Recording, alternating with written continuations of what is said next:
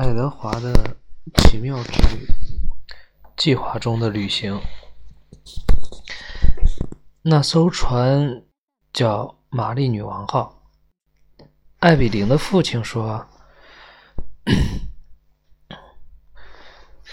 阿比林的父亲说，你、我和你的母亲要乘坐它一起去伦敦。”那佩勒格里娜呢？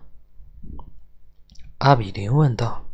“我不去了。”佩勒格里娜说，“我要留在家里。”当然，爱德华没有在听，他觉得餐桌旁的谈话极其乏味。可是阿比林却做了一件。不同寻常的事，迫使他不得不注意。阿比林伸手把爱德华从他的椅子上拿起来，让他站在自己的膝盖上。那爱德华怎么办？他说道。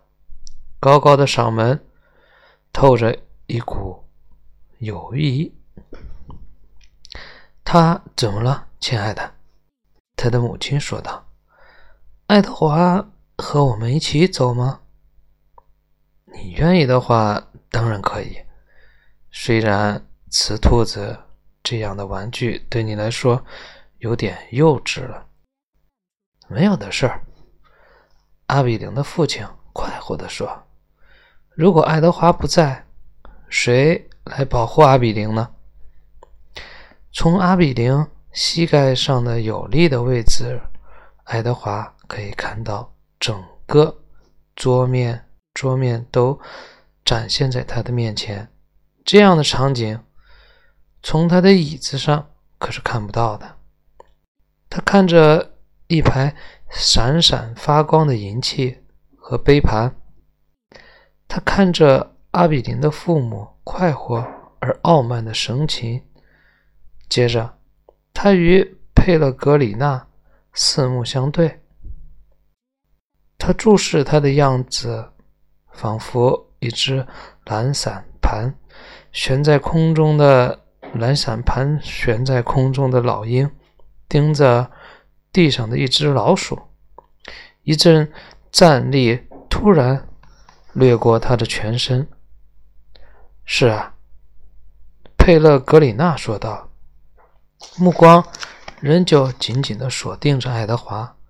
如果那只小兔子不在的话，谁来看阿比林呢？那天晚上，阿比林像平常一样要听故事。佩勒格里娜说：“今晚有一个故事。”阿比林从床上坐起来。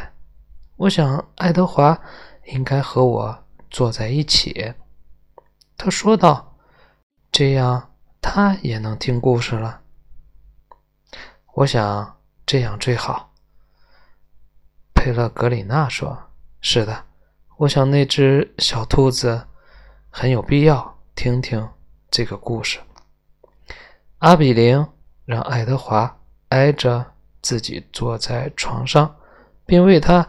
盖好被子，然后说道：“我们已经准备好了。”好了，佩勒格里娜说。他咳嗽了一声。故事从一位公主开始讲起。是一位美丽的公主吗？阿比林问道。